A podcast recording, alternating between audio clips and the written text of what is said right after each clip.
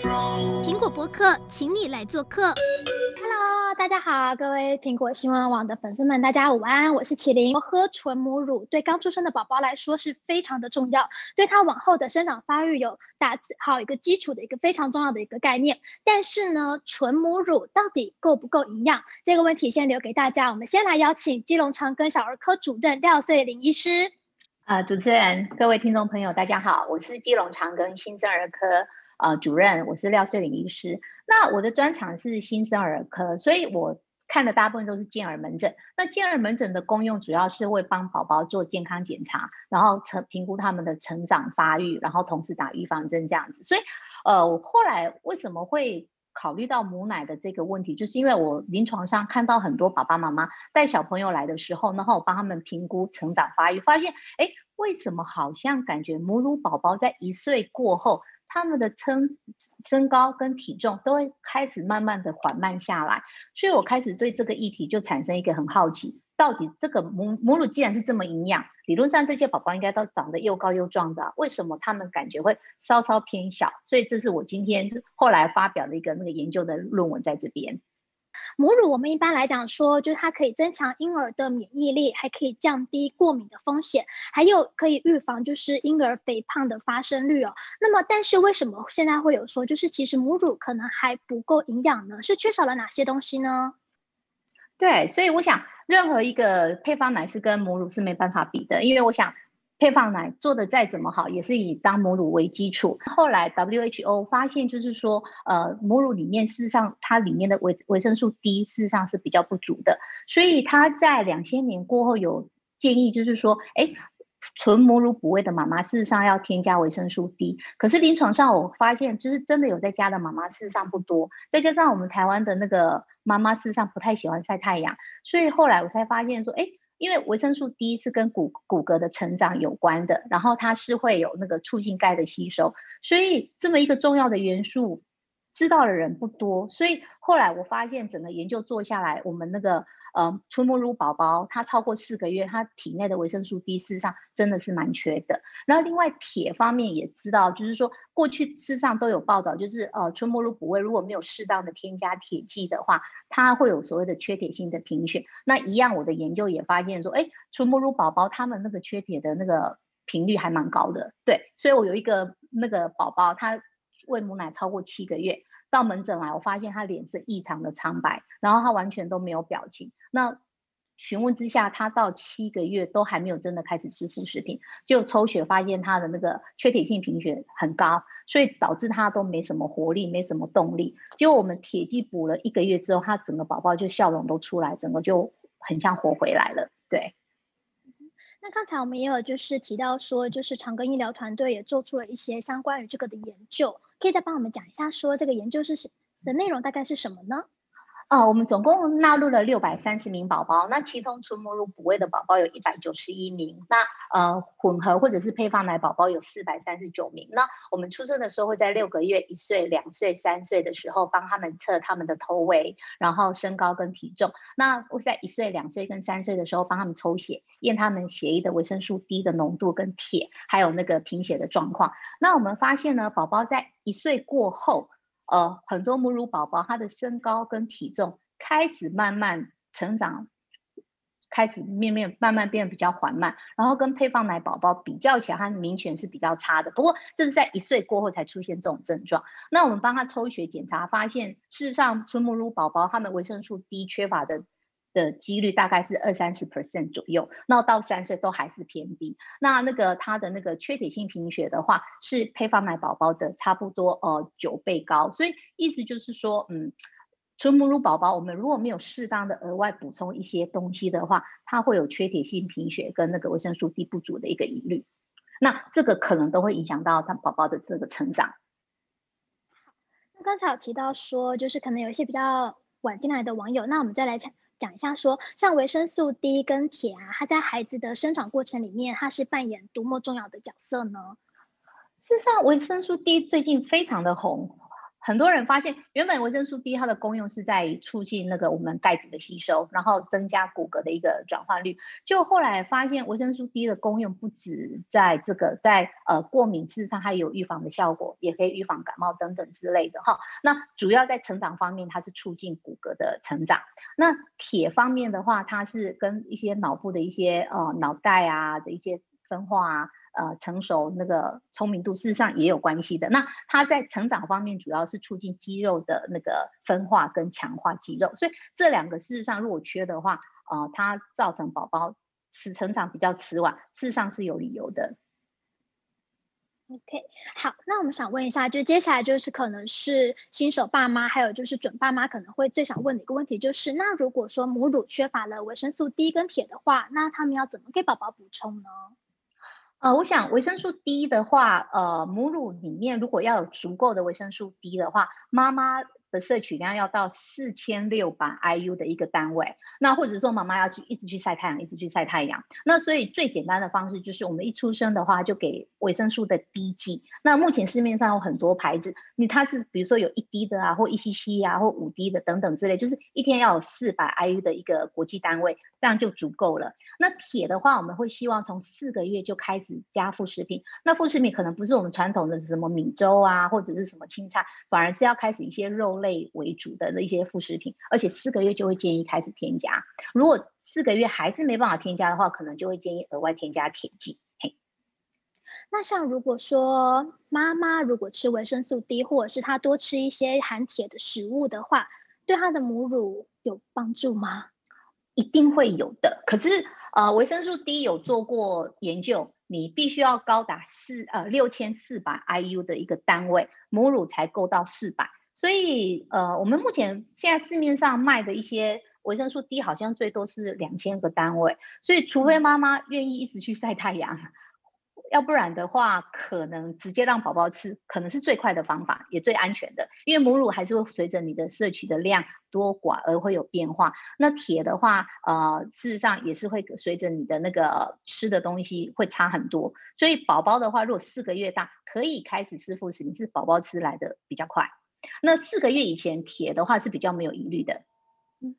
刚才有提到说，就是维他命 D 的话可以用滴剂的方式，那多然后四个月之后多吃一点那个含铁的食物。那哪些食物有含比较丰富的铁呢？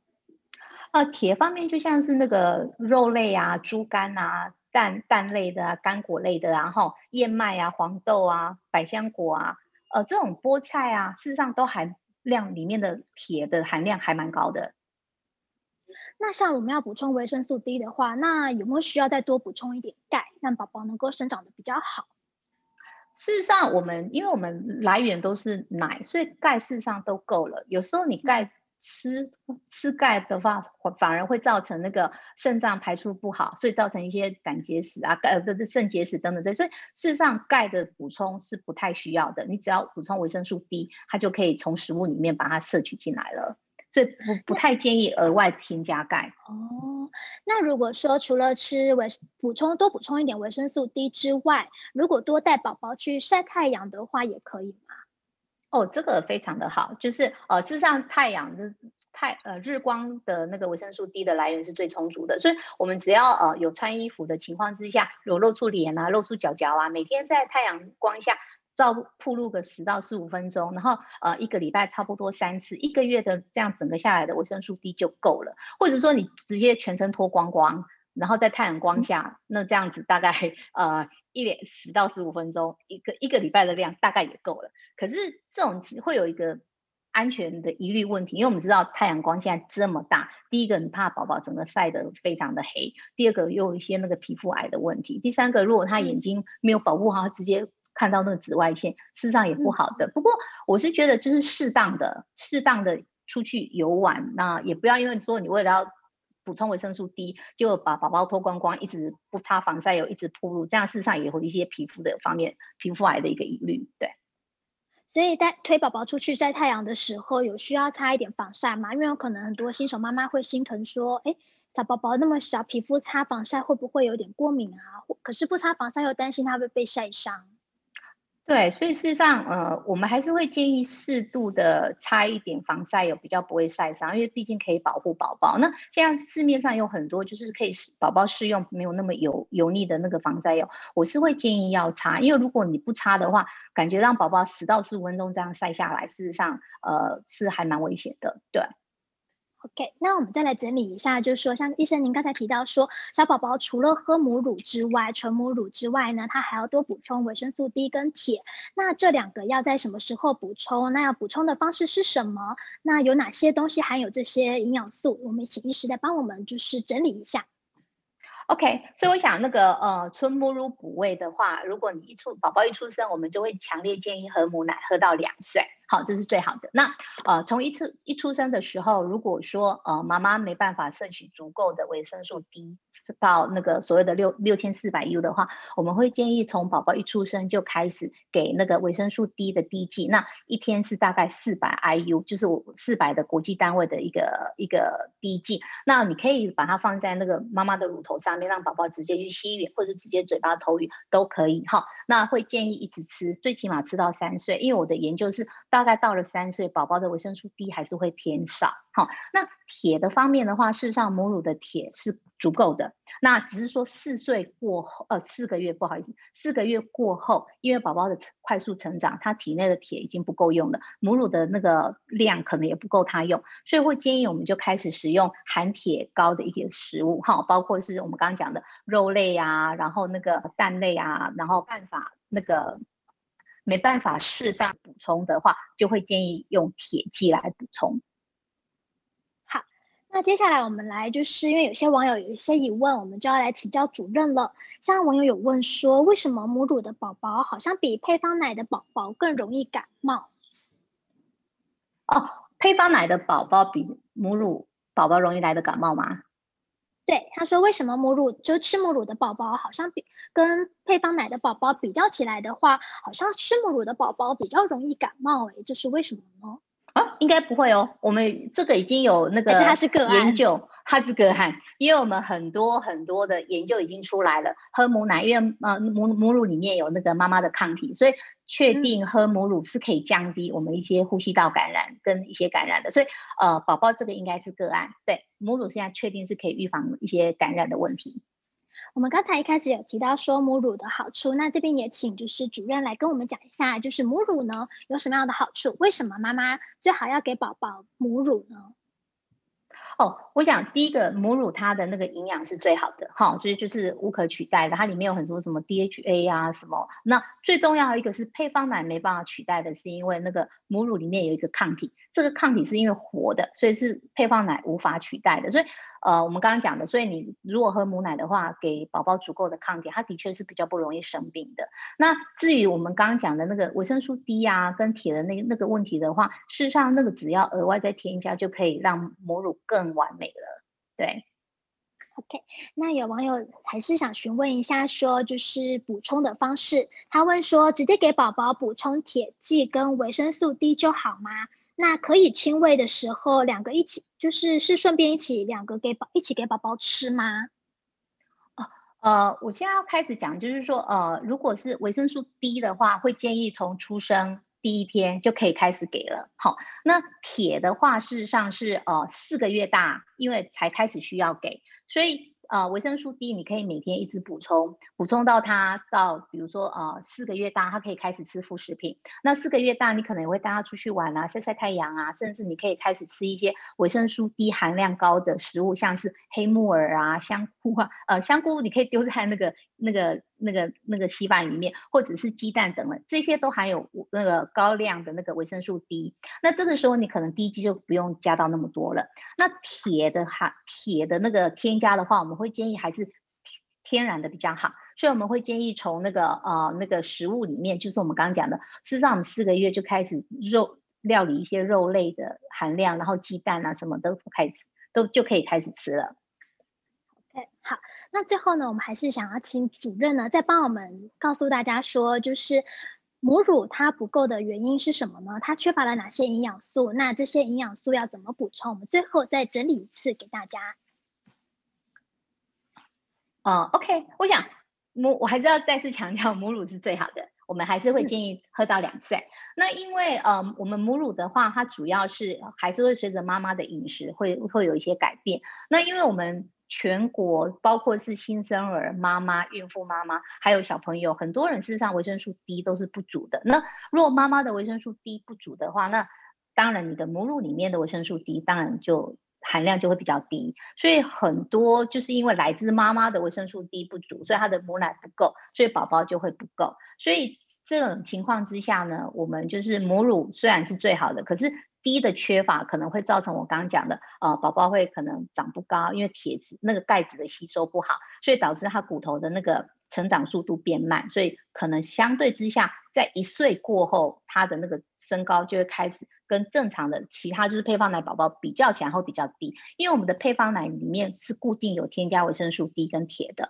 所以配方奶宝宝变成在这方面的缺的状况就会比较没那么常见，因为他们都是喝配方奶，反正配方奶里面都是固定的量，所以不会有缺的问题。那母乳的话，可能会因为还是会随着妈妈本身的饮食，所以它的那个里面的的那个呃营养成分还是会有一些差异性的。那呃，因为尤其是台湾人。女生我们不太喜欢晒太阳，晒太阳我们会长斑啊什么之类的，嗯、所以我们真的是我们体内的维生素 D 都很少。像我自己本身，我就会每天我也会补充一千 IU 的维生素 D，因为我知道我不喜欢晒太阳，所以我就是靠额外的添加。对，所以我就想说，嗯，如果妈妈真的是不喜欢晒太阳的人，你也不喜欢吃一些维他命 D 含量高的食物，那你的母乳里面势必维生素 D 一定不够，不够的话，宝宝就会不够用，不够用就会影响到他的成长。对，所以这是一个。那铁方面呢？铁主要是因为，呃，大家都知道，我们三到四个月大小朋友会开始有所谓的缺铁性贫血。那缺铁性贫血的话，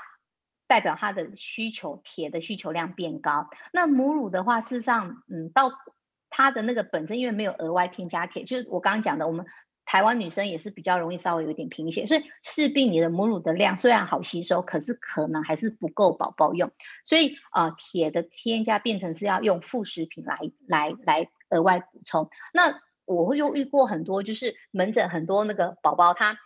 副食品他就不喜欢吃，他就真的是挂在妈妈身上，他就只要喝母奶，他副食品一口也不愿意吃。所以这个时候，如果真的宝宝你怎么塞给他，你弄怎么好吃，他东西不愿意吃，或者他的咀嚼功能真的不太好，你没办法让他吃一些肉类啊，或者是一些的话，那可能就是额外直接补充那个铁剂会比较好。对，铁剂的话就是大概就是每公斤每天一一。一毫克，不过呃，铁剂的话，现在市面上应该不太好买。所以如果真的你觉得宝宝很担心宝宝会有缺铁性贫血的话，可能就是可以到医院跟医生讨论过之后，看是不是额外添加铁剂这样子。对，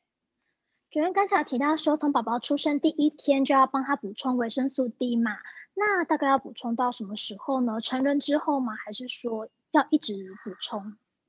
嗯，所以这个问题有一点难，因为目前没有人知道，包括我们大人，像我是每天都爱吃，那我要吃到什么时候，我也不知道。嗯、可是就我的是我的研究的结果是，我们这群纯母乳宝宝，他到三岁，他的维生素 D 的浓度都还是很低，所以我是觉得最起码持续吃到三岁，或者是说，如果你觉得今天你吃的副食品不好，宝宝今天吃的副食品很差，然后或者是说你今天一整天都没有出去晒太阳，你就可以补充。就是变变成是随性的，对啊。可是如果你在四个月以前没有出去晒太阳，也没有给他吃副食品的话，那就会建议每天补充。对，